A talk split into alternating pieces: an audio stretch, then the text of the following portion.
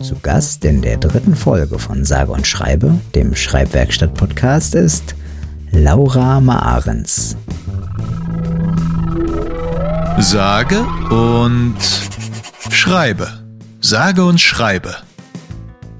Ja, hallo hier zur dritten Folge des Schreibwerkstatt-Podcasts Sage und Schreibe des Vereins Kreatives Schreiben. Ein Podcast, den Cora Rieken und Richard Günther veranstalten. Wir laden uns ähm, regelmäßig Leute ein, die selber bei der Schreibwerkstatt waren, äh, als Teilnehmerin, als Teamerin oder äh, irgendwas was anderes mit dem Schreiben zu tun haben, reden übers Schreiben, über die Schreibwerkstätten. Heute zu Gast ist äh, Laura Maarens. Laura war, nachdem sie selber Teilnehmerin und Teamerin auch war bei den Schreibwerkstätten, außerdem äh, Studentin der Kunstgeschichte und der Germanistik. Und ähm, wir freuen uns vor allen Dingen deswegen, Laura eingeladen zu haben und dass sie uns äh, zugesagt hatte, weil Laura nämlich ähm, das Schreiben in den Alltag äh, anders übernommen hat, nämlich so wie die meisten die bei der Schreibwerkstatt sind, nicht als veröffentlichende Autorin, sondern ähm, auf andere Arten und Weisen. Und sie gibt nämlich selber Schreibkurse ähm, für, für ähm, ältere Leute und darüber werden wir unter anderem heute mit ihr reden. Erstmal, hallo Laura. Hallo Richard, hallo Cora. Schön hier zu sein. Ja, gern. Wie, ach, ich siehste, ich wollte noch äh, dich äh, ganz heiß ankündigen damit, dass du gern glücklich bist, dass du ähm, und dass du einen blauen Gürtel hast und dass du an Werte und Normen gescheitert bist. Hast du sogar einen braunen Gürtel? Ich weiß es gar nicht. Ich habe ich hab sogar einen braunen Gürtel. Oh, stark. Ja. Nicht schlecht. Braun Gürtel in kreativem Schreiben? Ja, mindestens. Das, das wäre eigentlich ganz nett, wenn wir bei der, bei der Schreibwerkstatt sozusagen uns dann, je nachdem wie kreativ wir waren, uns dann den jeweiligen Gürtel umwerfen. Oder vielleicht so eine Schärpe. Ähm, oh Mann, der ist halt kreativ heute, richtig so eine braune Schärpe mit sich rumtragend. Schön. Ja, hallo. Ähm, Nochmal. Ähm, bevor wir zu den sozusagen anderen Aspekten des Schreibens und wie es bei dir im Alltag jetzt auch vorkommt, äh, kommen, wollte ich dich auch zu deiner ersten Schreibwerkstatt fragen. Damals noch ganz kleine, süße 20 Jahre. Die kleine Laura 2003. Wie war es für dich sozusagen bei der Schreibwerkstatt und wie war Berlin für dich? Ja, ähm, ich falle mal direkt mit der Tür ins Haus. Und zwar bin ich eine derjenigen, die über die Young Miss bei der Schreibwerkstatt gelandet ist. Die berühmte die Young Miss Schwelle. Genau. Aber ehrlich gesagt ist es sogar so gelaufen, dass meine Schwester ähm, die Seite aus der Young Miss rausgerissen hat in irgendeiner Arztpraxis und mir mitgebracht hat und gesagt hat, hier, da musst du unbedingt hin. Und ähm, ich war mit 20 nicht so sehr reiseaffin und nach Berlin zu reisen schon gar nicht und dann ganz ohne Begleitung und äh, mit fremden Menschen. Ähm, das war sehr aufregend. Und so habe ich mich dann doch durchgerungen und bin nach Berlin gefahren. Und im Nachhinein muss ich sagen, das war wirklich auch so eine Initialzündung. Also manchmal macht man ja Sachen und denkt sich, oh mein Gott, ist das jetzt richtig? Und hinterher verändern die so richtig das Leben. Also so so richtig gravierend. ja. Und ähm, das, das ist einer dieser Punkte auch in meinem Leben gewesen. Ähm, und die Schreibwerkstatt an sich war erstmal beängstigend, weil da so ganz tolle Leute waren, die ganz, ganz toll schreiben konnten und ganz viel Erfolg haben und Autoren waren und Lesebühnenautoren. Und ich weiß noch, dass ich auch die erste ähm, Autorenlesung mhm. ähm, so spannend fand und mich hinterher, als wir dann, wir kriegen bekommen ja immer auch dieses Begleitheftchen. Wo Nach dann unsere ganzen Texte, ja. genau, wo unsere ganzen Texte drin sind. Und ich habe mich auch so darauf gefreut, dass man das nochmal hören konnte. Weil wir auch was, sozusagen was, die, die CD mitbekommen haben mit, ja, mit unseren genau. eingesprochenen Texten. Genau, das, äh, da habe ich ja vorhin auch nochmal reingehört in die ganzen alten Texte, ähm, die auch auf der Schreibwerkstatt aufgenommen wurden. Sehr nett. Wir hören nachher auch noch einen von dir. Mhm. Ähm, und also genau diese, wovon du gesprochen hast, von dieser Autorenlesung, es gibt auf der Schreibwerkstatt immer oder meist eigentlich einen Abend, wo dann die Teamer, die, die wollen auch was, was vorstellen von ihren, ihren Schreibertüchtigungen im Alltag oder die schon veröffentlicht wurden. Und da warst du auch ganz beeindruckt von. Du hast aber viel früher ja schon angefangen zu schreiben. Du hast gesagt, mit ähm, 13 oder so ist mal was von dir ähm, prämiert worden. Ja, ich habe ähm, in der Schule gelernt, halt in so, ich, in der Grundschule war das, glaube ich, da hatte ich so ein. Da hast du schreiben gelernt. Ja, wie ja, habe ich schreiben gelernt, aber da hatte ich auch eine Lehrerin, die war sehr bedacht, Gedichte zu schreiben und auch so, wie geht ein erster Reim. Und ähm, so habe ich so immer so vor mich hingeschrieben. Aber mit 13 hatte ich ehrlich gesagt im Zuge des Tagebuchschreibens, was ich in dem Alter angefangen habe, ein Gedicht geschrieben über die Beziehung zu meiner Mutter. Mhm. Und das habe ich ähm, zu meiner Oma geschickt nach Nordrhein-Westfalen zu so einem besonderen Gedichtswettbewerb und habe dann da einen Sonderpreis bekommen. Und äh, da bin, sind wir dann auch mit der ganzen Familie hingefahren und ähm, es oh. wurde dann öffentlich vorgelesen, war ein großes Bimborium, äh, ja, mhm. Bim Bamborium heißt das Wort, ne? ähm, also auf jeden Fall war das sehr aufregend und ich habe gedacht, ja, ich glaube, ich kann schreiben. Und ja.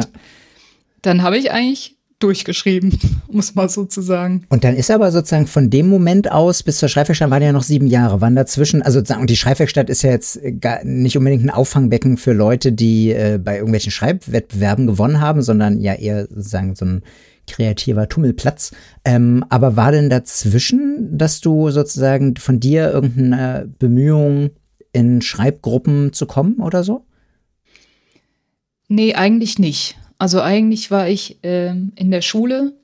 Also ich habe mehrmals die Schule gewechselt, war auf der Realschule und dann auf dem Gymnasium. Und ich war überall so Quereinsteiger. Also ich bin in der neunten Klasse aufs Gymnasium gekommen und meine Deutschlehrer waren immer sehr für mich. Also die haben mich immer sehr, sehr gefördert und gefordert, mhm. weil ich nicht wie erwartet die Eins gekriegt habe, sondern eher so die drei, damit der der Liebling nicht so ganz offensichtlich bevorzugt wird. Aber ähm, das waren eigentlich so die, die prägenden Menschen in meinem Schreiben bis zur Schreibwerkstatt.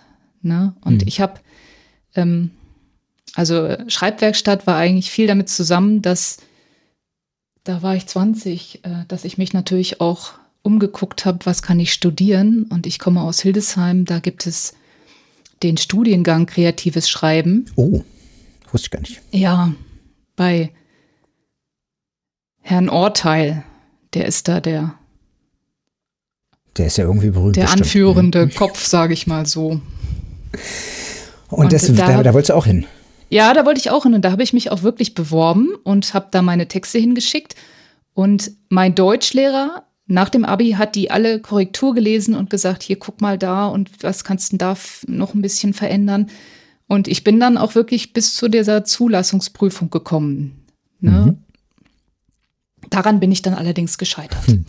War das, war das vor der ersten Schreibwerkstatt noch? Das war, ähm, nee, die Zulassungsprüfung war äh, kurz danach. Also können wir immer noch vielleicht äh, für uns sozusagen, äh, sozusagen noch verkünden, wir haben es dir versaut. Hm. nee. nee ich, okay. Also das war eigentlich, war das relativ zeitklar, äh, zeitgleich. Zeitgleich, ja. Ja, ähm, weil ich halt sehr daran gearbeitet habe, ähm, an diesen Texten, die ich da eingeschickt habe und gleichzeitig war die Schreibwerkstatt und die Schreibwerkstatt war dann so ganz anders als dieses an mhm. Texten arbeiten und auf eine Prüfung hinarbeiten. Ja. Ne? Vielleicht ja. sogar schöner. Ähm, wie hast du es dann nochmal probiert? Mich da nochmal zu bewerben? Mhm. Nee, ehrlich gesagt ähm, habe ich einen ziemlichen Antitext auf dieses Prüfungsgremium geschrieben, ah. Die mir, ähm, die haben mir in der Prüfung äh, gesagt, ähm, so ein väterlicher Rat, äh, geh doch mal erstmal in die Welt, studier was anderes. Und der Wortlaut war, lass dir das Gehirn freipusten. Und da war ich ziemlich sauer. ähm, Mhm. Aber mittlerweile muss ich sagen, ist der Herr Orteil schon jemand, den ich sehr, sehr gerne weiterempfehle und sage, der schreibt gute Schreibbücher und auch sonst gute Bücher. Mhm. Und ich bin wirklich sehr dankbar für diesen etwas harten Rat, weil ich dadurch aus Hildesheim rausgekommen bin. Ja. Ja. Immerhin. Wenn es dich dann auch nur bis nach Göttingen getrieben hat, was jetzt nicht, Ja. also nicht, nicht ganz einmal um die Welt ist. Es ein Mann geht in die falsche Richtung los. Ähm, was, äh, wenn du, warte mal ganz kurz, wo war ich hängen geblieben? 13, genau. Ähm, der, das Gedicht mit 13, was ja sozusagen sich schon ganz doll mit deiner Mutter beschäftigt hat, hast du, äh, und da mit der Beziehung zu deiner Mutter, hast du dann sozusagen so eine Art von Verarbeitungsarbeit äh, schriftstellerischer Art dann auch weitergemacht, ab 13 bis 20? Ja, also ich habe sehr viele ähm, Tagebuchtexte geschrieben und die, äh, also dieses Gedicht war schon sehr tiefgründig, fast schon ein bisschen schmerzhaft, würde ich sagen, im Nachhinein. Mhm. Also ich glaube, es war nicht, nicht schön für meine Mutter, das zu hören und zu lesen. Ähm, weil das, das, das waren halt dann wirklich Texte, so pubertierendes Mädchen muss erst mal sich selber finden und sich mit der Welt auseinandersetzen. Und da war viel Herzschmerz und viel, ja, viel, viel Kampf und Auseinandersetzung auch drin. So war mein Schreiben in der Zeit. Mhm. Hast du auch. dich dafür sozusagen in, wenn du so ein Gedicht geschrieben hast, hast du dich dann sozusagen in diesen Schmerz extra reinfallen lassen und den sozusagen noch ein bisschen mehr ähm, aufgetragen, um das Gedicht äh, stärker zu machen? Oder hast du versucht, einfach nur sozusagen genau, de, genau das Gefühl abzuzapfen, was da ist? Ich hatte, ja, es ist eher das Letztere, was du gesagt hast. Mhm. Ähm, ich hatte eher das Gefühl, dass, ähm, dass es da war. Manchmal war es auch schon ein Wort oder irgendwas. Also das Gefühl war schon da und ich habe eigentlich nur den Kanal geöffnet, um es mal so zu sagen. Ja, schön. Ja. Ne? Und ähm, habe da auch vor mir selber halt ähm, keinen Halt gemacht und gesagt, okay, dann, dann lässt du jetzt auch die ganze Chose raus. Ja. Und hast du sozusagen auch andere Texte geschrieben, wo du eher Sachen ausprobiert hast? Oder hast du das dann in der Zeit vor allen Dingen so gemacht, dass du sozusagen den Kanal geöffnet hast zu einer bestimmten Art von äh, Gefühl und die du in dem Moment hattest? Also ich habe auch Texte geschrieben, die natürlich auch ein bisschen experimenteller waren. Ne? Und diese Texte, die ich eingeschickt habe, jetzt äh, zum kreativen Schreibenstudium, die waren natürlich auch, ich versetze mich mal in eine andere Person hier, hinein und ähm, versuche das mal zu spüren. Aber es war nichts in der Form von kreativem Schreiben, äh, wie es in Berlin bei der Schreibwerkstatt ist. Ne? Mhm. Ja. Also, also sozusagen, und diese Art von sozusagen, die war dann neu mit der Schreibwerkstatt. Für sozusagen dieses, ja, manchmal komödiantische, ganz andere Ansätze probieren. Äh, Sozusagen, hast du die übernommen für dich in den Alltag? Danach definitiv ja. Mhm. Also ich habe mehr rumexperimentiert dann. Und das, das war auch wirklich sehr befreiend, dahin zu fahren und zu merken, ich muss jetzt nicht einen tollen Text schreiben, sondern ich kann auch einfach äh, ja, Witze machen oder versuchen, etwas Komisches zu verfassen. Ne? Es muss nicht, muss nicht so tief sein. Ich glaube aber, es kam erst später. Also vielleicht war es bei der ersten Schreibwerkstatt war noch sehr viel ausprobieren und wie passe ich hier rein? Ja. Und der Anspruch natürlich, äh, was, was hinzukriegen und hinterher auch auf der Bühne zu stehen und stolz auf den Text zu sein. Ja. Ähm, also das, das richtige, die richtige Entspannung im Schreiben kam erst auf späteren Schreibwerkstätten. Was für eine wunderschöne Überleitung. Von eben nicht der ersten, sondern der zweiten Schreibwerkstatt haben wir nämlich einen Text dabei, wo du eben schon etwas, etwas sozusagen mehr ausprobiert hast, etwas lockerer bist in dem, was du geschrieben hast. Ähm, deswegen kommt gleich das schöne nächste Segment. Hä? Hab ich das geschrieben? Hab ich das wirklich geschrieben? Texte von ganz früher. Präsentiert von Duschback Badekappen. Freunde, Familie, Lebensgefühl. Duschbeck, Badekappen. Badekappen von Duschbeck.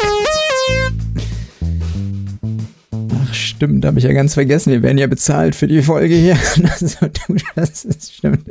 Das, ähm, ja, scheinbar ist es nicht so viel, dass ich das schnell mal vergessen habe. Genau, jetzt also der, der Text äh, präsentiert von Duschbeck Badekappen von dir 2004. Stau in der Badewanne. Opa und Oma kommen heute zu Besuch und Mama sagt, Nils muss noch baden gehen. Soll ja schließlich alles sauber sein, wenn Oma und Opa kommen. Nils äh, mag Baden nicht, aber Mama meint, Opa und Oma sind viel schneller da, wenn Nils brav in die Wanne geht. Nils geht baden. Das Wasser ist warm und schaumig, aber Nils mag keinen Schaum. Er sucht seine Ente und fragt Mama, wann Opa und Oma denn kommen. Gleich, gleich, warte noch ein wenig, ruft Mama aus der Küche und Nils taucht unter. Mama kommt herein und schäumt ihm die Haare ein. Das brennt in den Augen, Nils muss weinen und Opa und Oma kommen nicht. Das Telefon klingelt und Mama geht ins Wohnzimmer. Nils ist allein in der Wanne. Opa sitzt bestimmt schon im Auto, sagt Nils zu Ente und taucht wieder unter. Wie lange soll er denn noch hier bleiben? Bis Oma und Opa kommen, sagt Mama. Sie stehen bestimmt im Stau, denkt Nils und liegt unter Wasser. Opa steht im Stau und Oma weiß nicht warum. Oma sagt dann immer, oh Gott, oh Gott, oh Gott, hoffentlich ist nichts passiert. Nils weiß das. Opa stand schon oft im Stau, einmal auch mit Nils. Oma reißt dann immer alle Fenster auf und fragt die anderen Autofahrer. Über Nils schaukeln Schaumkronen vorbei. Und was, wenn Opa nun nicht aus dem Stau kommt? fragt der Ente. Die schweigt. Opa ist immer ein bisschen langsamer. Vielleicht braucht Opa unbedingt Benzin oder Wasser. Vielleicht braucht Opa ganz viel Wasser. Nils hat genug. Er will eine Stöpsel ziehen, aber der klemmt. Mama telefoniert und Nils kommt nicht aus der Wanne raus. Aber Opa steht doch im Stau und Nils muss aufhören mit Baden, damit Opa dann kommen kann. Nils taucht unter, reißt mit aller Kraft am Stöpsel. Opa hat kein Wasser, weil Nils alles verbadet. Oma fragt, warum sie nicht aus dem Stau herauskommen und was denn passiert sei. Keiner weiß was. Nur Nils kann helfen und Mama telefoniert. Der Stöpsel klemmt, Nils schüttet noch mehr Shampoo ins Wasser. Opa braucht Wasser, irgendwas, was flutscht. Nils ist jetzt ganz schaumig, eklig glitschig ist das auf der Haut, juckt in den Augen. Nils reißt am Stöpsel und Oma sagt, sie mag dieses billige Shampoo nicht. Opa sagt nichts, gibt nur Gas und bremst.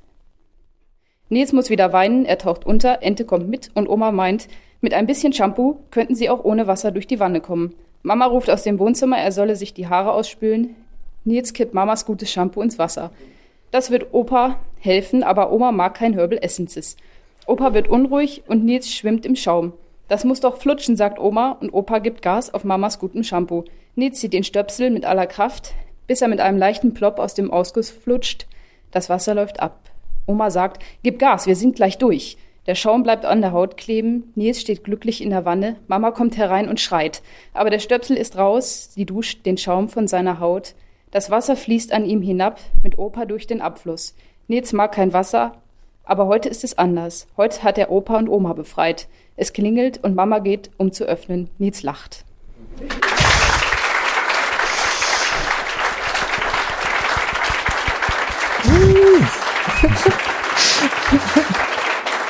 Hört ja gar nicht mehr auf hier. Toll. Diesmal haben wir sogar Publikum einbestellt, was klatscht. Ach, schön. Was weißt du noch von dem Text?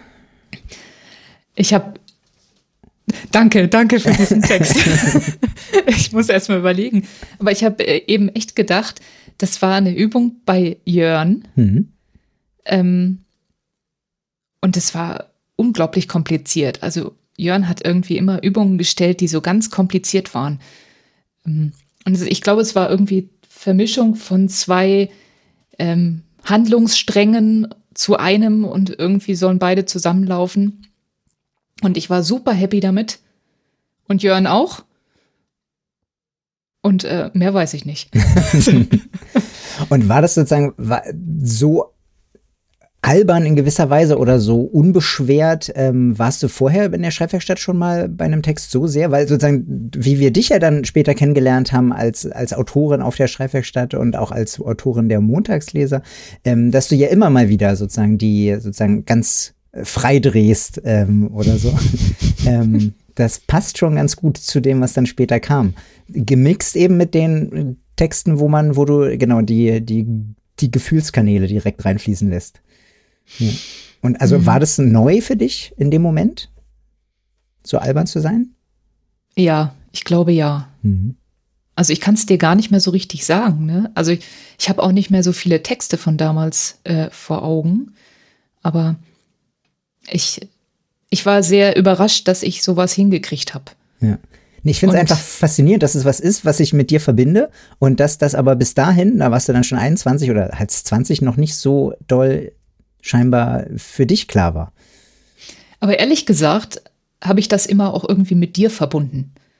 Also du konntest von Anfang an sehr komödiantisch schreiben und ich habe immer gedacht, hm, diesen Stil, den muss man doch irgendwie auch mal hinkriegen. Hm. Und ähm, in Berlin und auf der Schreibwerkstatt war das irgendwie möglich, da näher ranzukommen, auch, auch wirklich, ähm, ja, ein bisschen alberner zu sein. Obwohl mir fällt auch gerade noch ein, ich habe in einer der ersten Schreibwerkstätten eine Oper geschrieben. Hm. Das war so die erste Gruppenübung, mit anderen zusammen etwas zu schreiben. Und das war auch sehr albern und sehr entspannt, sich Schön. so in diesen, diesen Quatsch reinzuschreiben. Also nicht der, der Opa, der aus der Badewanne flutscht, sondern die Oper, die gemeinsam mit den anderen aufgeführt wird. Ja, ja. Das äh, Schöne an dieser Schreibaufgabe oder diesem Text jetzt gerade eben fand ich aber wirklich auch der Anspruch, der da drin steckt. Mhm, also Jörns ja. Aufgaben hatten immer auch einen Anspruch. Auf jeden Fall, das habe ich auch sehr gemocht, diese sozusagen, dass es eben doch eine Fallhöhe hat. Also es geht da um was. Ja. Ja. Schön. Ach Mensch, ja, was, also ich glaube, es wäre toll, wenn wir von allen Gästen wirklich was von, von früher haben. Ähm, so ein kleines Ton, Tondokument, das ist wirklich schön. Ähm, was du ähm, ja nach den Schreibwerkstätten, also wie gesagt, du bist ja schon als erwachsene, erwachsene Frau da quasi hingekommen und hast das Schreiben dann für dich im Alltag aber behalten, obwohl du nicht kreatives Schreiben studiert hast. Äh, machst du seit äh, einigen Jahren ähm, Altenarbeit in Göttingen und bietest da auch Schreibwerkstätten an. Also du machst biografisches Schreiben, moderierst Erzählcafés und wirst wahrscheinlich auch also biografisches slash kreatives Schreiben mit denen machen, oder? Ja, ich habe ähm, dort angefangen 2015 auf der Grundlage der Schreibkurse mhm. aus Berlin und habe eigentlich, ich habe durch Zufall einen Flyer von der freien Altenarbeit gefunden in einem in meinem Lieblingsrestaurant, was es leider nicht mehr gibt. Ähm, ja, und habe gedacht, hm, was mit Jugendlichen geht, geht bestimmt auch mit Seniorinnen. Ähm, ich sage jetzt Seniorin, weil ich habe sehr wenig männliche Teilnehmer. Ja. Es ist wie auf der Schreibwerkstatt. ja, und ich bin immer sehr dankbar für, für jeden Mann, der sich dahin verirrt. Aber es war von Anfang an sehr erfolgreich. Also 2016 habe ich dann ähm, so richtig schon Schreibkurse geleitet, aber am Anfang war wirklich ein, ein Versuch. Wir machen mal ein Wochenende mit vier Stunden Schreibwerkstatt, so haben wir es genannt. Und äh, dieses Wochenende war schon ausgebucht, bevor es überhaupt stattgefunden hat. Ne? Wir mhm. haben dann gleich schon ein zweites geplant. Ähm, und dann habe ich mich selbstständig gemacht, um es überhaupt anbieten zu können. Genau, und ähm, zum Glück hat die Freie Altenarbeit in 2017 eine halbe Stelle für mich geschaffen. Und ja, jetzt es waren dann sehr viel kreatives und auch biografisches Schreiben. Also eigentlich habe ich immer zwei Kurse angeboten mit jeweils sechs Terminen, a zwei Stunden. Mhm. Ähm, und jetzt ist es seit, ich glaube, ungefähr einem Jahr nur noch biografisches Schreiben. Wird das lieber angenommen als äh, kreatives Schreiben? Ähm, also ich habe so, so einige Teilnehmende, die, die äh, möchten immer kreativ schreiben, weil die von Anfang an mit mir zusammen auch kreativ geschrieben haben. Mhm. Und für die kreiere ich eigentlich auch jetzt im biografischen Schreiben immer noch die Möglichkeit, mhm. ähm, Übungen kreativ umzuwandeln. So, aber, so im äh, Sinne von, es ist biografischen Schreibes, biografisches Schreiben, aber von meiner ausgedachten Elfe Elmadora. Ja, oder halt irgendwie der Gegenstand äh, erzählt jetzt die Geschichte, hm, ne? Oder mein Haustür erzählt mal die Geschichte, wie es zu mir kam. Das ist, ist auf eine gewisse Art und Weise biografisch, aber halt irgendwie mit einem kreativen Aspekt, würde ich sagen. Ja. Und so mixe ich das halt. Aber äh, grundsätzlich muss ich sagen, biografisches Schreiben ist gerade mehr, mehr gewollt, ja. Und ähm, wie, wir haben ja vorhin schon darüber gesprochen, über, oder mehr über das kan Gefühlskanäle öffnen. Das, das mag ja bei biografischen Schreiben noch viel öfter so sein, weil man ja vor allen Dingen dann die Sachen wahrscheinlich beschreiben wird, die einen gefühlsmäßig ähm, überwältigt haben oder beschäftigen. Ähm, gibt es öfter sozusagen Situationen oder wie oft hast du Situationen, die, weiß nicht, anstrengend oder auch besonders schön sind, weil sie eben so gefühlig sind?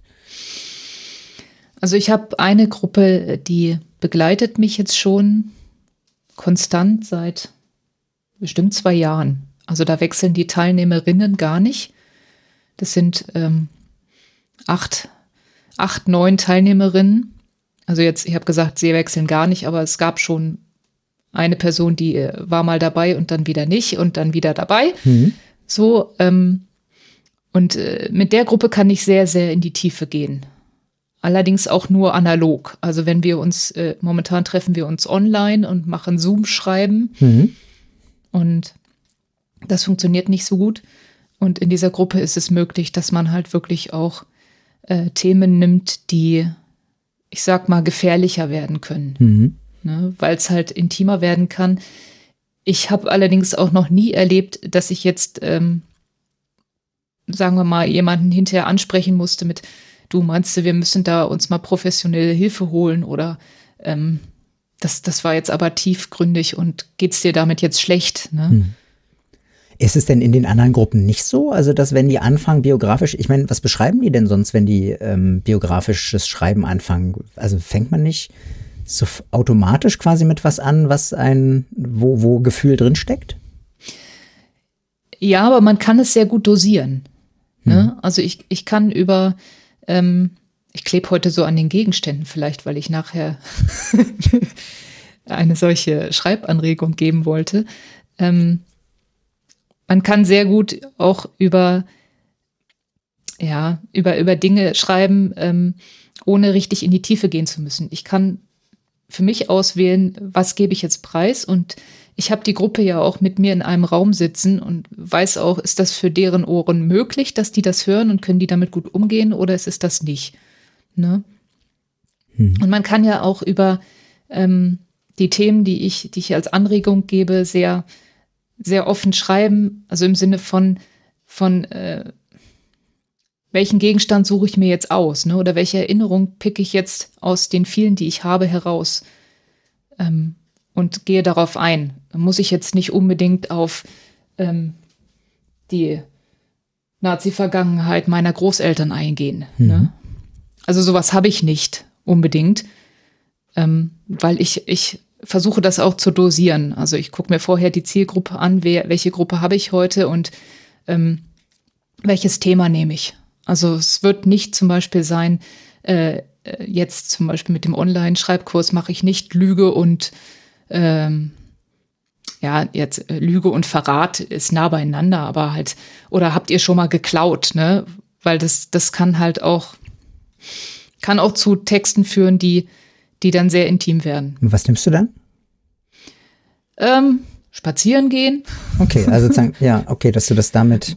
Aber das finde ich auch eine Oder- gute, äh, gute Anregung, dass man also eben selber durch die, durch die Themenauswahl und äh, die Art der Aufgabe das ein bisschen runterdimmt. Weil davor hätte ich immer ein bisschen Respekt oder, oder habe ich Respekt, ähm, dass man eben mehr macht als nur einen Schreibkurs. Das ist dann ähm, Ja. eigentlich gemeinsame psychotherapeutische Arbeit ist.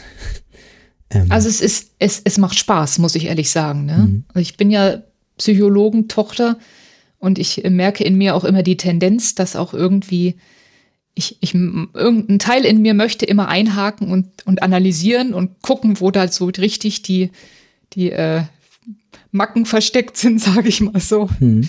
Aber im Schreiben war das nie mein Anspruch. Ne? Entdeckst du denn da manchmal von dir auch sozusagen Psychologen-Tochterzüge, dass du selber dich dann zurücklehnst, wissend lächeln und sagst, aha. Ja, ich denke dann auch immer an meinen Vater und äh, imaginiere mir einen Bart und denke, oh, schmunzel, schmunzel. Ist dir sowas schon bei den Schreibwerkstätten in, ja, bei, in Berlin passiert mit den jungen Leuten, dass du dann auch sozusagen ähm, sozusagen dich als Psychologentochter gesehen hast oder ist es, ist es anders? Äh, nicht so deutlich.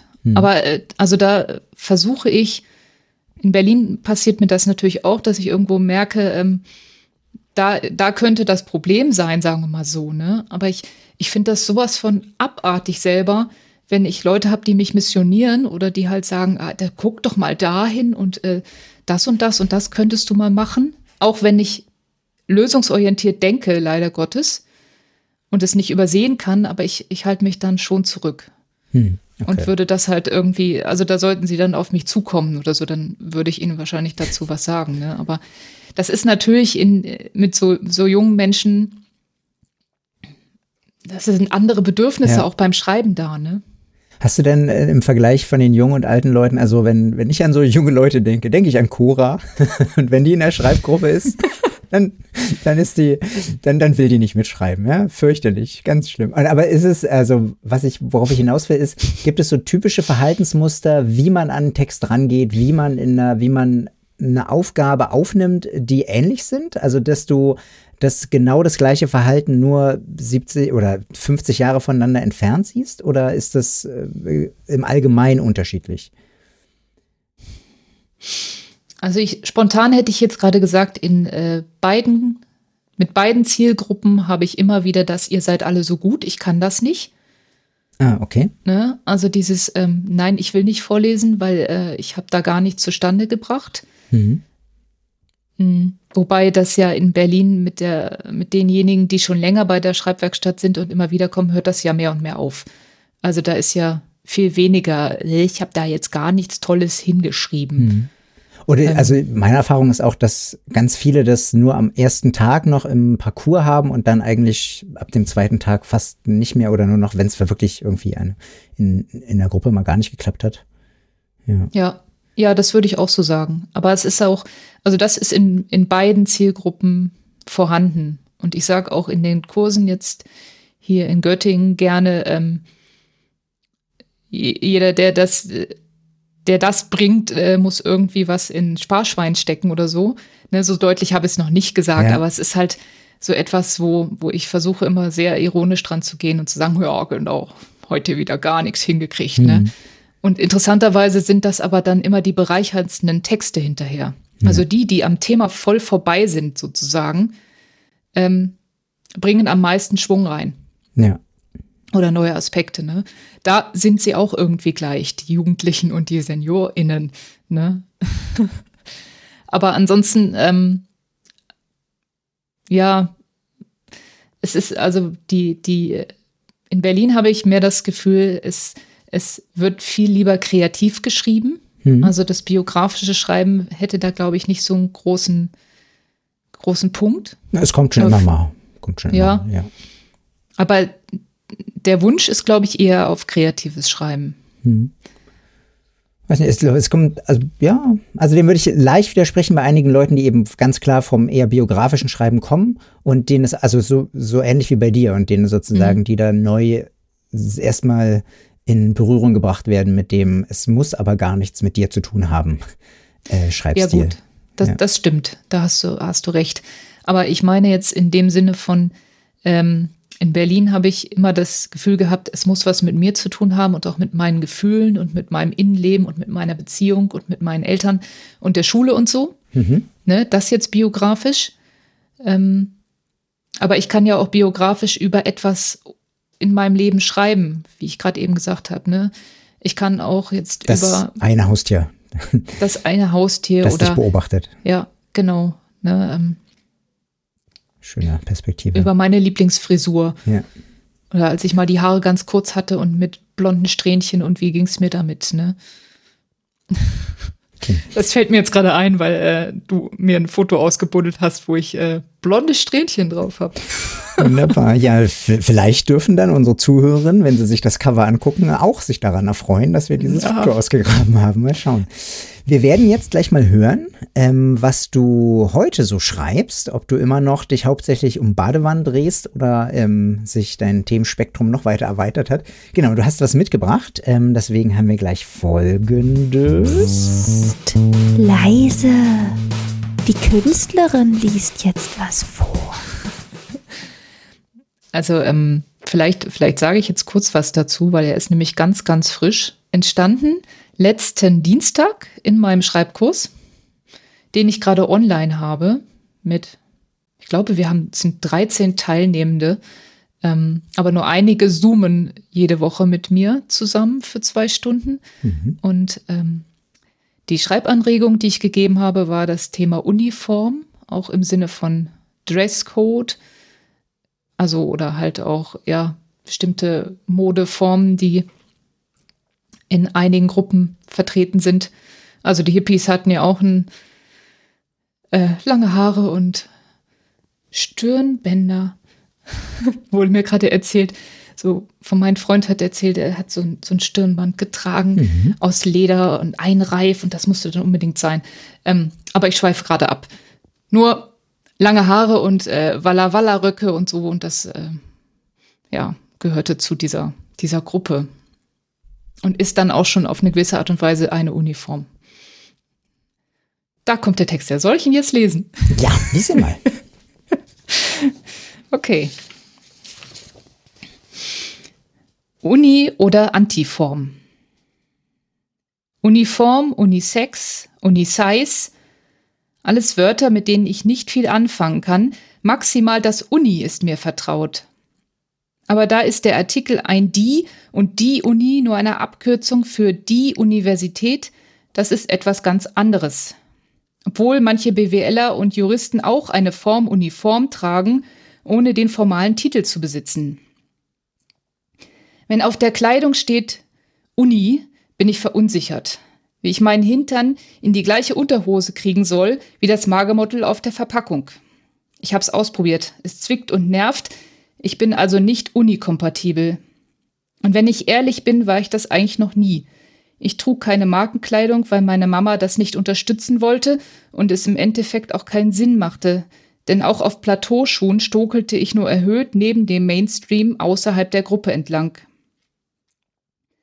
Als die Erkenntnis des Insel-Ichs oder wie mein Psychologenvater sagte, Beta-Mensch, also beobachtend und beratend am Rand der Gruppe, also als das endlich in mein Gehirn sickerte und ich nicht mehr Lasst mich mitspielen, aber nicht dieses Spiel brüllen musste, habe ich eine Tugend daraus gemacht. Ich habe Gothic-Musik gehört und einen roten Rock mit gepunktetem Top in die schwarze Szene ausgeführt. Leider war die Disco dann so dunkel, dass mein Krawall ungesehens verpufft ist. Auf der Suche nach dem eigenen Stil hat sich irgendwann vor allem bunt herausgeschält und eine Zeit lang fand ich extravagante Samtmäntel mit Glöckchen an der Kapuze unwiderstehlich. Allerdings gelang der Zugang mit meinem Kollegen dadurch sofort. Verband er doch damit Rollenspiele und Mittelalter, Elfen, Zwerge und Fantasy, also eine Gruppe mit uniformem Kleidungsstil. Dabei bin ich nie mit angeklebten Elbenohren und Pappschwert durch den Wald gelaufen. Ich hätte viel zu viel Angst vor den tollwütigen Füchsen meiner Kindheit gehabt, die rechts und links vom Weg lauern und außerdem auch den imaginierten Elfenfähigkeiten misstraut. Im Judoanzug, der einzigen Uniform meines Lebens, wäre das etwas ganz anderes gewesen. Wenn ich den Judoanzug anlegte, den nur oder immerhin braunen Gürtel gürtete, konnte mir keiner was. Da erzitterten all die luschigen Judo-Anfänger unter dem Aufwärmübungen im Drill-Instructor-Tonfall. Ich war ja sowas von mächtig böse auf der Matte. Und daneben schrieb ich Gedichte ganz ohne Form und Reimschema. Die beeindruckten aber auch. Selbst mein muskulöser Ex-Freund, der Panzerfahrer war und eines Morgens in Uniform vor meinem Bett stand, war ganz gerührt, seinen weichen Kern so freigelegt zu bekommen. Aber der Anblick des Tarnanzuges mit Springerstiefeln und das Gefühl der Sicherheit, trotz meiner Nacktheit im Kontrast, in diesem einen Moment werde ich nie vergessen, auch wenn der auslösende Mann schon lange verblasst ist. Die Uni oder Antiform bleibt bestehen. Dankeschön. Wie nett auch, dass wir sozusagen mit dem braunen Gürtel, mit dem ich dich angekündigt habe, dass wir zurückgekommen sind. Das hat ja alles, mhm. als wäre das von langer Hand geplant gewesen. ja. Das Schöne ist, dass das für meine Teilnehmenden, wenn die den Podcast hören, ähm, wenn die sich fragen, äh, das mit dem Judo haben wir gar nicht gehört. also das ist bei der Überarbeitung des Textes, also als ich ihn, ich habe ihn heute abgetippt, ist das da noch reingeflossen. Du kannst ja auch behaupten, das hättest du jetzt noch vom Anfang des Podcasts bis jetzt eben zum Vorlesen noch schnell eingefügt. Kurz ja, ja. Der, jetzt gerade eben. Kurz in der Pinkelpause. Nochmal losgelassen. Ja, vielen Dank. Ähm, wir kommen jetzt zu die oh, ah, heiße Kartoffel. Ah, heiß, heiß, heiß, heiß, Uh, uh. Genau, und zwar inspiriert von der, ähm, von der 13-jährigen Laura, die ähm, ein Gedicht geschrieben hat, das, bei dem sie die Kanäle geöffnet hat und mit dem sie einen Preis gewonnen hat. Ähm, die Frage, die sich dann man sich stellen könnte, braucht es Schmerz für gute Kunst? Ähm, Und wenn du jetzt glücklich wirst, sinkt dann auch der Kunstwert? Genau, das wäre so, so ungefähr das, äh, das Themenfeld ähm, der heißen Kartoffel. Ähm, du hast selber gesagt, dass deine Texte entspannter werden, seitdem du entspannter bist. Ähm, ist das, also sozusagen, würdest du sagen, dass ähm, braucht es, also bräuchte es mehr Unentspannung für tiefere Texte für dich? Ich, ähm, ja. Hm. Also ich, ich bräuchte mehr Herzschmerz, glaube ich.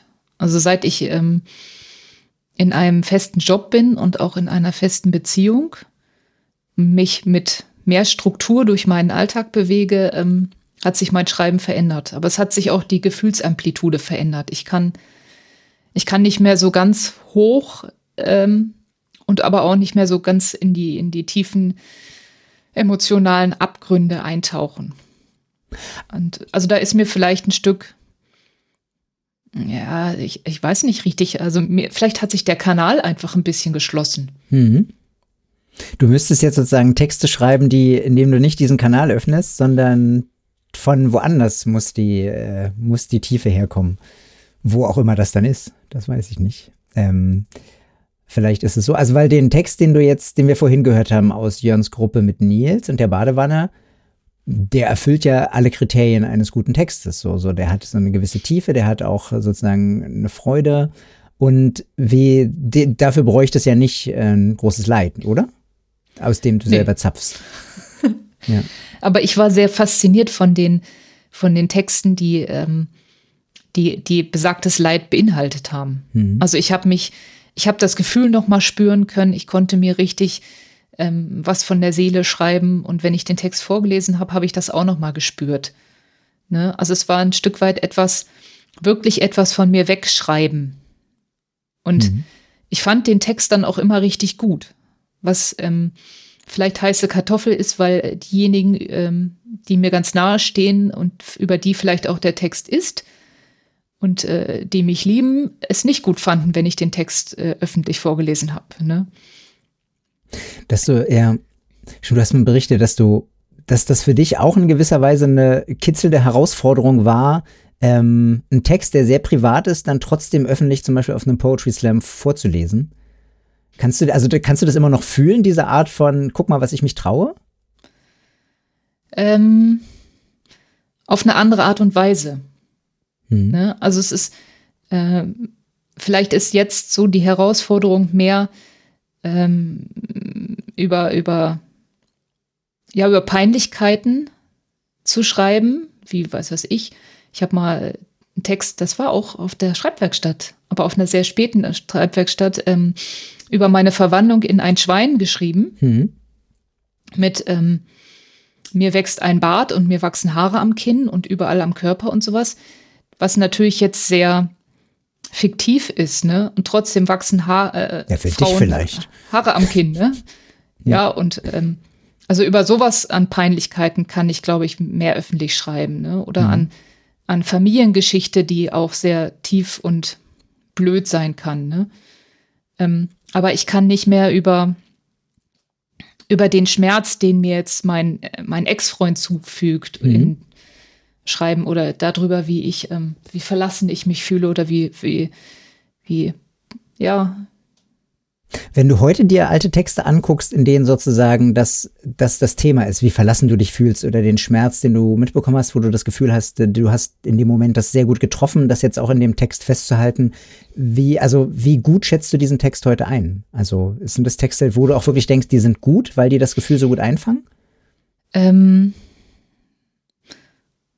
jein. Also ich, ich finde sie, weil ich das Gefühl immer noch spüren kann, finde ich sie gut.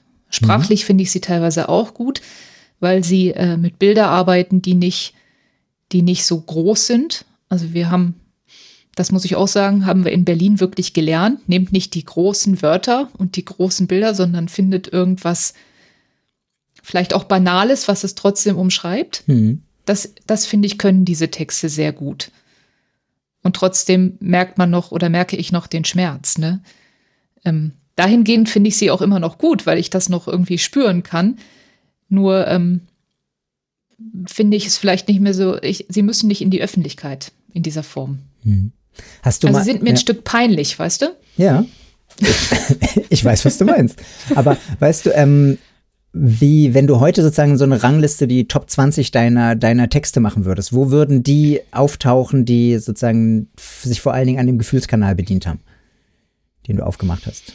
Eine Top 20. Naja, so ungefähr, also sozusagen, und das, ähm, welche, welche schätz, welche Texte von dir schätzt du äh, am meisten oder hast du da noch nie so drüber nachgedacht? Habe ich noch nie so richtig drüber nachgedacht, aber ja, ich, ich vielleicht würde ich sie auf die, auf die 13 setzen oder so. die, diese allgemeinen. Ähm, wie, wofür, wohin das ja auch so ein bisschen führt, ist ja, dass Texte, worüber wir heute ja, finde ich, mehr reden können als mit äh, Frank und Rebecca, die ja richtig Autoren sind und von denen ich viel wissen wollte, wie es ist, ähm, auch Autorin und Autor zu sein. Ähm, wir sind keine ähm, veröffentlichenden Autoren, sondern schreiben irgendwie eher so für uns aus Freude oder bei dir auch ähm, im kreativen Schreiben mit anderen Leuten zusammen in, in Kursen. Und Schreiben ist eben sozusagen einfach Teil des Alltags und da irgendwie wichtig als Freude, als, als Ventil. Ähm, und ich wollte dich sowieso auch fragen, benutzt du Schreiben immer noch als Arbeit an dir selbst und deinen Gefühlen? Also ich schreibe kein Tagebuch mehr, falls mhm. du das gemeint hast. Das ist ja eine Unter Art, anderem. das so zu machen, ja. Also es, ich habe noch ein Tagebuch in Arbeit, aber das ähm, existiert jetzt schon seit, ja doch, bestimmt sieben, acht Jahren. Und es ist zu einem Drittel gefüllt.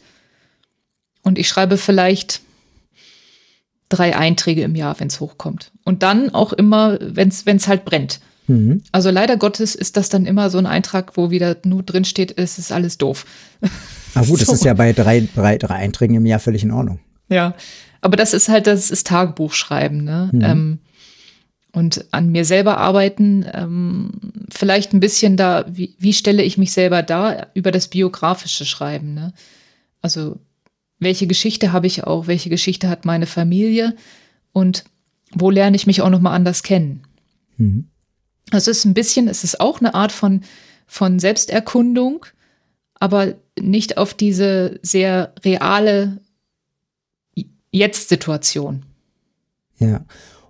Und früher, sozusagen bis äh, sozusagen in die heiße, sehr Gefühlsphase, äh, gefühlsfähige Phase hinein, wie sehr unterschieden sich da Tagebuchtexte und ähm, Texte, wo du ähm, sozusagen das, was dich berührt, zu Papier gebracht hast? Mm. Also ich habe die Gedichte, die ich geschrieben habe, ich habe hauptsächlich in der Zeit Gedichte geschrieben, alle in mein Tagebuch geklebt. Mhm. Also die sind alle vorhanden und ich habe sie auch alle ausgedruckt und gespeichert. Ähm ich, ich glaube, ich habe das Tagebuch einfach nur runtergeschrieben. Also das war immer auch, dass ich mir selber erlaubt habe, das ist nur für mich. Ähm und im Endeffekt steht in dem Gedicht das Ganze, was ich im Tagebuch schreibe, nur komprimiert. Mhm. Oder in lyrischer Form, sagen wir mal so. Ne?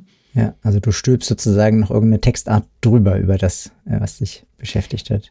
Ja, also ich vielleicht ähm, oder du hole ich noch mal die Essenz raus. es genau. Ja. Genau. Sehr schön. Ja, was ja, das jetzt sind wir natürlich ein bisschen weg von der heißen Kartoffel, aber das macht ja auch nichts. Das ist sozusagen allgemein finde ich eine ganz äh, sozusagen spannende Frage, inwiefern muss man als Künstler jedes Jahr die Beziehung wechseln und irgendwie von seiner Arbeit entlassen werden, um den Schmerz zu fühlen, damit man, äh, damit man auch wieder was zu schreiben hat. Ähm, aber wenn man, wenn einem sonst nichts einfällt, aber das betrifft uns ja gar nicht, weil wir ja eigentlich eher dahin wollen, dass wir, dass wir ganz entspannt sind. Ähm, wir sind so langweilig, aber voller Freude. ja. Na gut, dann bist du jetzt äh, aus der heißen Kartoffel entlassen. Dann Juhu. schauen wir mal, ob, ob, ob, ob wir noch andere Fragen haben. Post. Post, Post, Post, Post, Post, Post, Post, Post, Post. Der Briefkasten. So, hallo Cora. Hallo, hallo. Cora. Ja, hast du Briefe dabei? Ja, ich cool. habe Briefe dabei. Bin so gespannt. So. Ja, der erste Brief, der kommt von Nils und er fragt, was sind typische Themen, über die ältere Menschen gerne schreiben? Ist ja das die Frage, fragt er das Laura, weil sie ein älterer Mensch ist? Oder fragt sie das Laura, weil sie mit älteren Menschen zusammenarbeitet? Das ist eine gute Frage. Und, und eine schwierige Frage. Ich glaube, es kommt auf die Gruppe drauf an. Also mit besagter Schreibgruppe, die schon lange da mit mir zusammen ist, ähm, ja, sind es schon auch, auch Themen, die, die halt mehr das Potenzial haben, dass man darüber auch reden kann. Das ist auch eine, eine ähm, also da, da geht manchmal ein Einzelgespräch voraus. Ne? Also ich kann mich an eine Übung erinnern, da war, ging es um das Thema Freundschaft und ich ähm, habe sie gebeten, sich zu zweit zusammenzutun und erstmal über Freundschaft zu sprechen.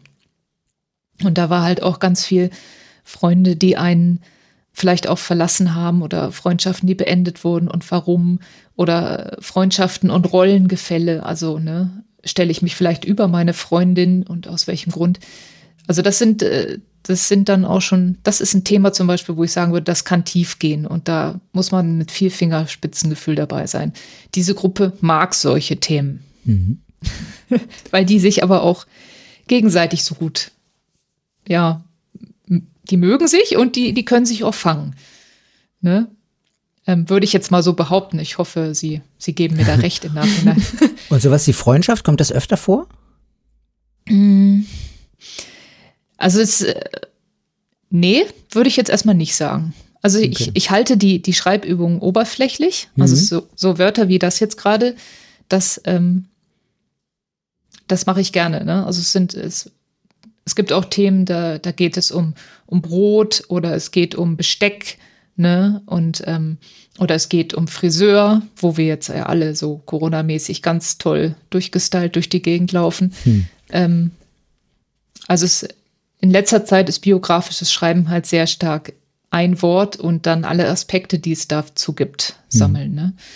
Und du machst, und machst du sozusagen das aus Erfahrung raus, dass du eben das, dass die Leute viel leichter in was reinkommen, weil sie das Gefühl haben, wenn sie mit dem Wort Brot anfangen, gibt es, ist es nicht so schwer. Also wenn sie mit dem Wort Freundschaft anfangen, gibt es eher die Hemmung, was Wichtiges zu schreiben und mit Brot ist man gelöster, loszuschreiben? Oder ist, ist das sozusagen deine Idee dahinter? Ja, mit, mit Brot kann ich oberflächlicher bleiben. Hm. Also mit, ähm, Ne, ich kann, ich kann halt erstmal, ich habe zum Beispiel angefangen, gesagt, welches Brot habt ihr gerade im, in eurem Alltag sozusagen. Ne? Also vielleicht kaufen sie ja immer dasselbe Brot. Mhm. Also da, das sollten sie sich als erstes mal überlegen. Und ähm, dann haben wir zusammen Themen gesammelt, also Aspekte von Brot. Ne? Und das es war dann halt, welche Brotsorten gibt es und bis zum Bäcker und wie früher der Bäcker. Und ja, als ich ein Kind war, habe ich immer als erstes das Innenleben aus dem Brot rausgepult und hinterher war ein Loch drin. Ne? Also es gibt so Geschichten, ähm, wenn man biografisches Schreiben mit äh, SeniorInnen macht, dann kommen manche Geschichten immer wieder. Ja. Also ich höre zum Beispiel dieses mit dem Brot, habe ich schon öfters gehört, dass, dass das immer wieder erzählt wird, aber auch zum Beispiel irgendwie das, das Thema Milch da kommt immer die Milchkanne, die versucht wurde, einmal im Kreis zu schwingen, weil die Kinder nämlich alle immer zum Milch äh, holen gegangen sind. Ach so, ja. Also das war die Herausforderung dabei, ne? Und das, ich lerne ganz viel. Also ich lerne auch ganz viel über historische Gegenstände oder über äh, die, die Vorgänger von Kühlschränken. Ne? Hm. Also das Brot und die Milch sind eben auch Themen, die mitkommen mit den, mit den Leuten, mit denen du zusammenarbeitest. Ja. Ah, ja. Also es sind Themen, die ich zum Teil auch vorgebe, aber die sich dann halt auch manchmal äh, weiterführend ergeben. Ne? Also alles, ich würde mal sagen, ein Thema hat immer ein, ein Feld. Mhm. Ne? Also ich kann, ich kann ein Thema. Und auf dem wächst Getreide und davon kommt das Brot. Äh, genau. und, ne? und, da ist dann auch ein Bäcker noch bei, der verarbeitet das. Ne? Und ja. ich habe noch irgendwie äh, einen auf, Aufschnitt auf dem Brot. So, ne? Das ist ganz schön. Das kannst du sozusagen, ähm, das ist dann der, der erste Schreibkurs ist, wir schreiben von früher und ähm, der zweite Schreibkurs ist dann das erweiterte Schreiben, die brotlose Kunst. Da geht es dann um ganz andere Themen. Ja, gut. ja, aber ehrlich gesagt taucht das dann auf. Ne? Ja. Also das Sprichwort brotlose Kunst oder in der Not schmeckt die äh, Wurst auch ohne Brot mhm. und verschiedenste äh, Wörter zu, Sprichwörter zu Brot oder halt auch Bibeltexte. Ne? Also wird ja. einem plötzlich bewusst, wo Brot überall vorkommt und wie wesentlich das ist.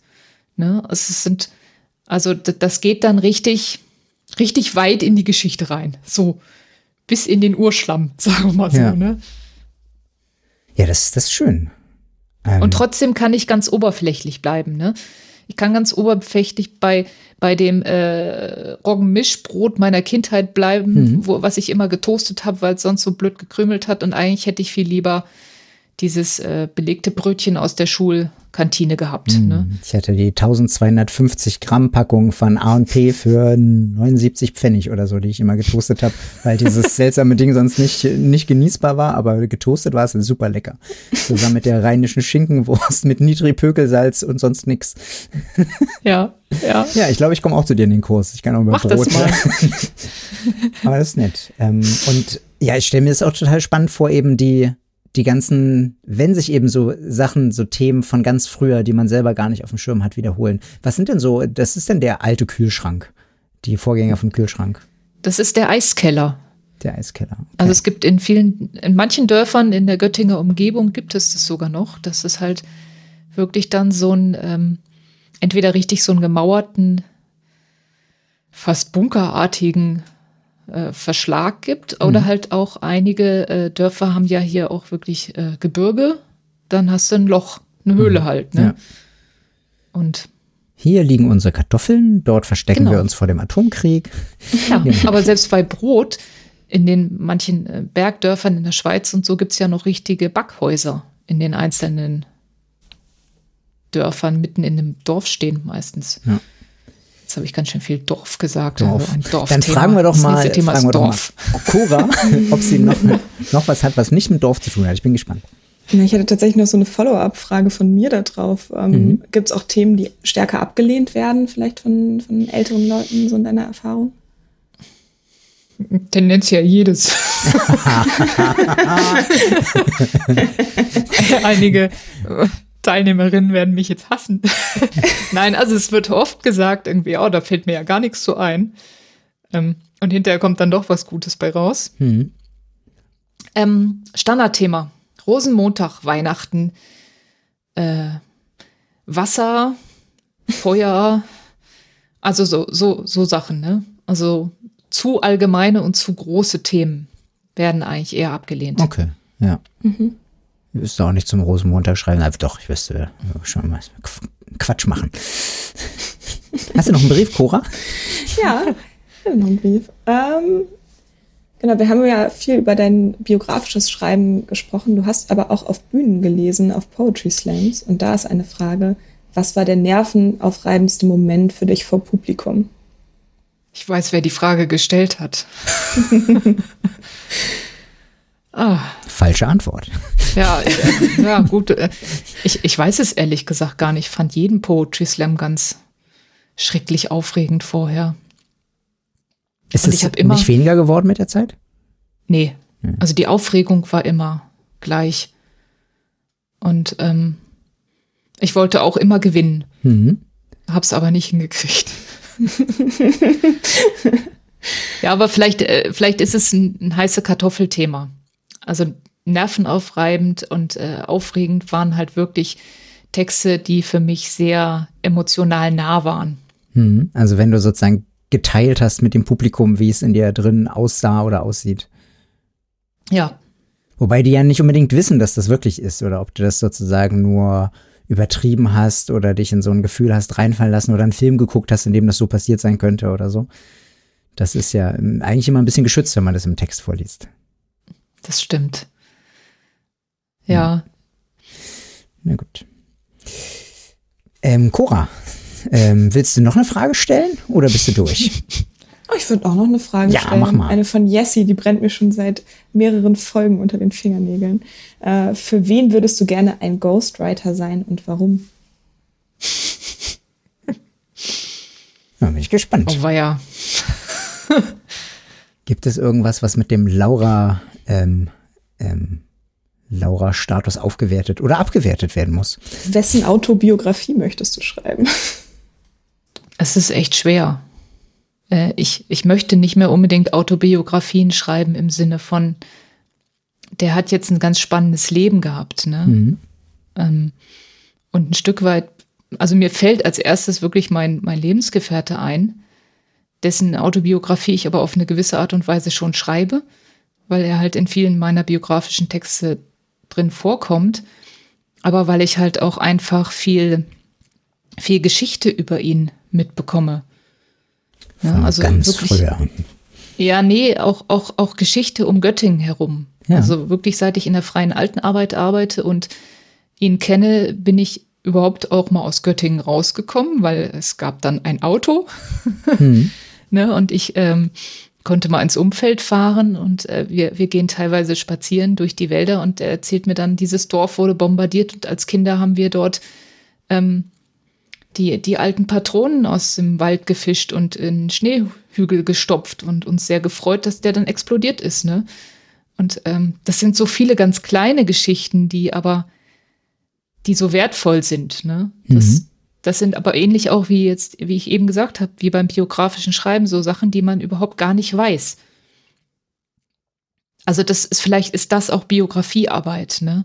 Mhm. Weil, ähm, weil man dadurch auch überlegt, was war denn vorher da? Oder jeder Gegenstand hat doch auch, hat auch eine Vorgeschichte und ja.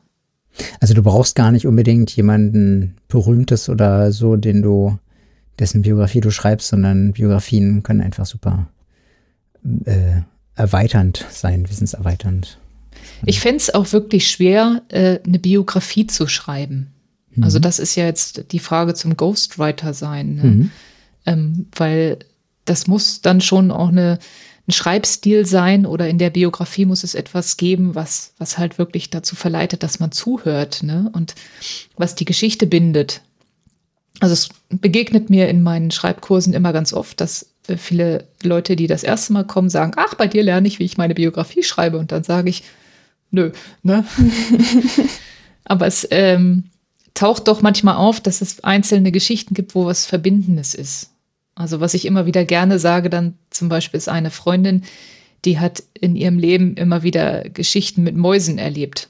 Mhm. Also die Mutter, die eine panische Angst hatte vor der Maus und der Vater, der sie alle erschlagen musste und sie selber, die, wo dann halt vielleicht eine Maus in ihrem Schrank saß oder so. Ne? Und da würde ich dann immer sagen, guck mal, kannst du da nicht ähm, das als tragendes Thema nehmen und deine Geschichten drumherum schreiben? Ne?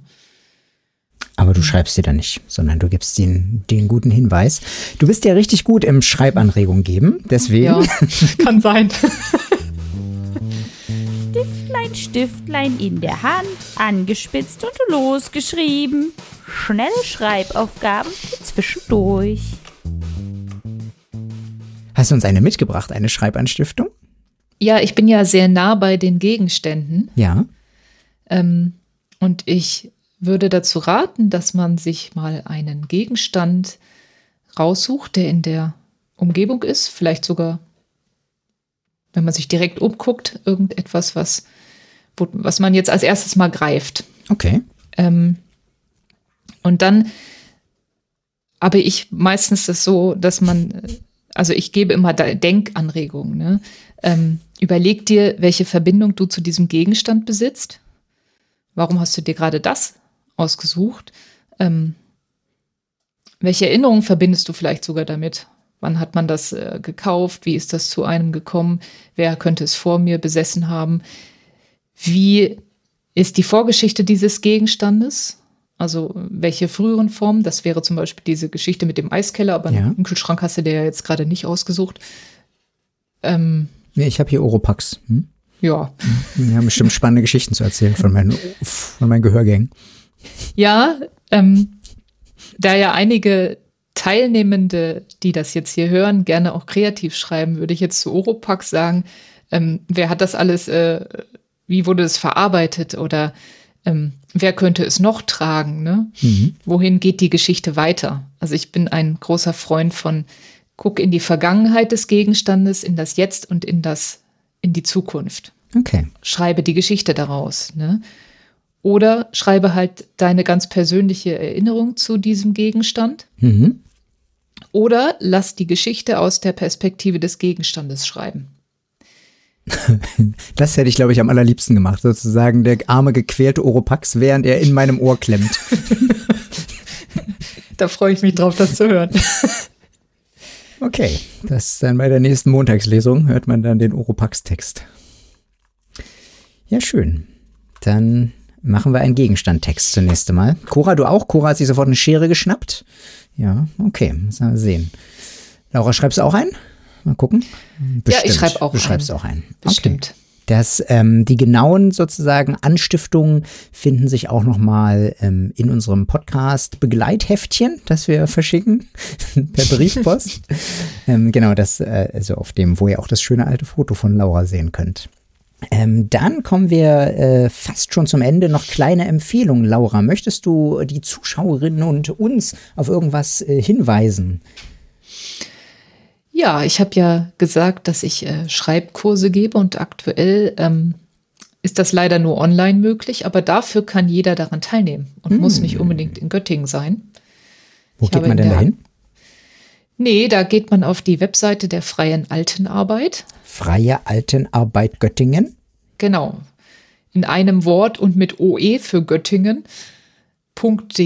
Mhm. Und äh, dort kann man entweder über meinen Namen oder halt ähm, über die spontanen Projekte. Der Weg Spontan. dahin ist ganz schön schwierig auf der Seite. Mhm. Aber auf jeden Fall kann man sich dort für die folgenden Kurse anmelden. Laura Maarens, spontane Projekte in der freien Arbeit, äh, Altenarbeit Göttingen. Cool. Und da kann man online mit euch zusammenschreiben. Ja, Das ist nicht schlecht. Ja, ich wollte empfehlen, ich habe heute nur eine ganz allgemeine Empfehlung mitgebracht. Und zwar, ich wollte mal eine Lanze brechen für die seichte Romantic Comedy. Den schönen, die schöne Hugh Grant Schnulze, ähm, einen schönen alten Audrey Hepburn Film. Warum denn nicht? Also, wenn, wenn es euch schlecht geht, wenn ihr nachts aufwacht und ihr habt extreme Kopfschmerzen, macht euch einen Pfefferminztee mit Honig äh, und setzt euch vor genauso einen Film. Ähm, ich weiß nicht, ob bei euch dann die Kopfschmerzen weggehen. Bei mir hilft das. Allerdings nehme ich auch eine Kopfschmerztablette. Vielleicht ist das auch eine, eine gewisse Hilfe. Ja, das wollte ich heute so als extrem, als Lifehack mitbringen. Genau, dann wollte ich noch ankündigen, dass die Termine für die Schreibwerkstätten dieses Jahr, so sie denn stattfinden können, äh, sind raus. Geht auf schreibwerkstatt-berlin.de. Da stehen die Termine schon. Anmelden kann man sich noch nicht, da sind wir noch etwas vorsichtig. Die Anmeldung werden wir erst im Mai freigeben, wenn klarer ist, äh, ob das genau funktionieren wird. Es wird im Sommer, also geplant und gebucht ist für Sommer und Herbst wieder eine Schreibwerkstatt des Vereins Kreatives Schreiben in Berlin. Genau, also wenn, wenn ihr Lust habt, schaut da vorbei. Ähm, wenn ihr uns schreiben wollt, schreibt an podcast.schreibwerkstatt-berlin.de oder schreibt uns auf Instagram, wo wir zum- zumindest die Folge äh, jedes Mal veröffentlichen oder einen Hinweis darauf. Ähm, ja, das war's für heute. Dann freue ich mich schon auf die gute Outro-Musik. Ähm, ja, vielen Dank, Laura, dass du da warst. ich danke euch. Äh, große Freude gemacht, äh, über all diese Sachen zu sprechen. Ja, ähm, nächste Woche, ähm, oder nicht nächste Woche, sondern in zwei Wochen haben wir keine richtige Personenfolge, sondern wir laden uns jemanden ein, Jesse, aber reden vor allen Dingen über Lieder, die auf der Schreibwerkstatt entstanden sind. Ähm, und werden einige Beispiele hören von Liedern, die auf der Schreibwerkstatt entstanden sind. Und da freue ich mich auch sehr drauf.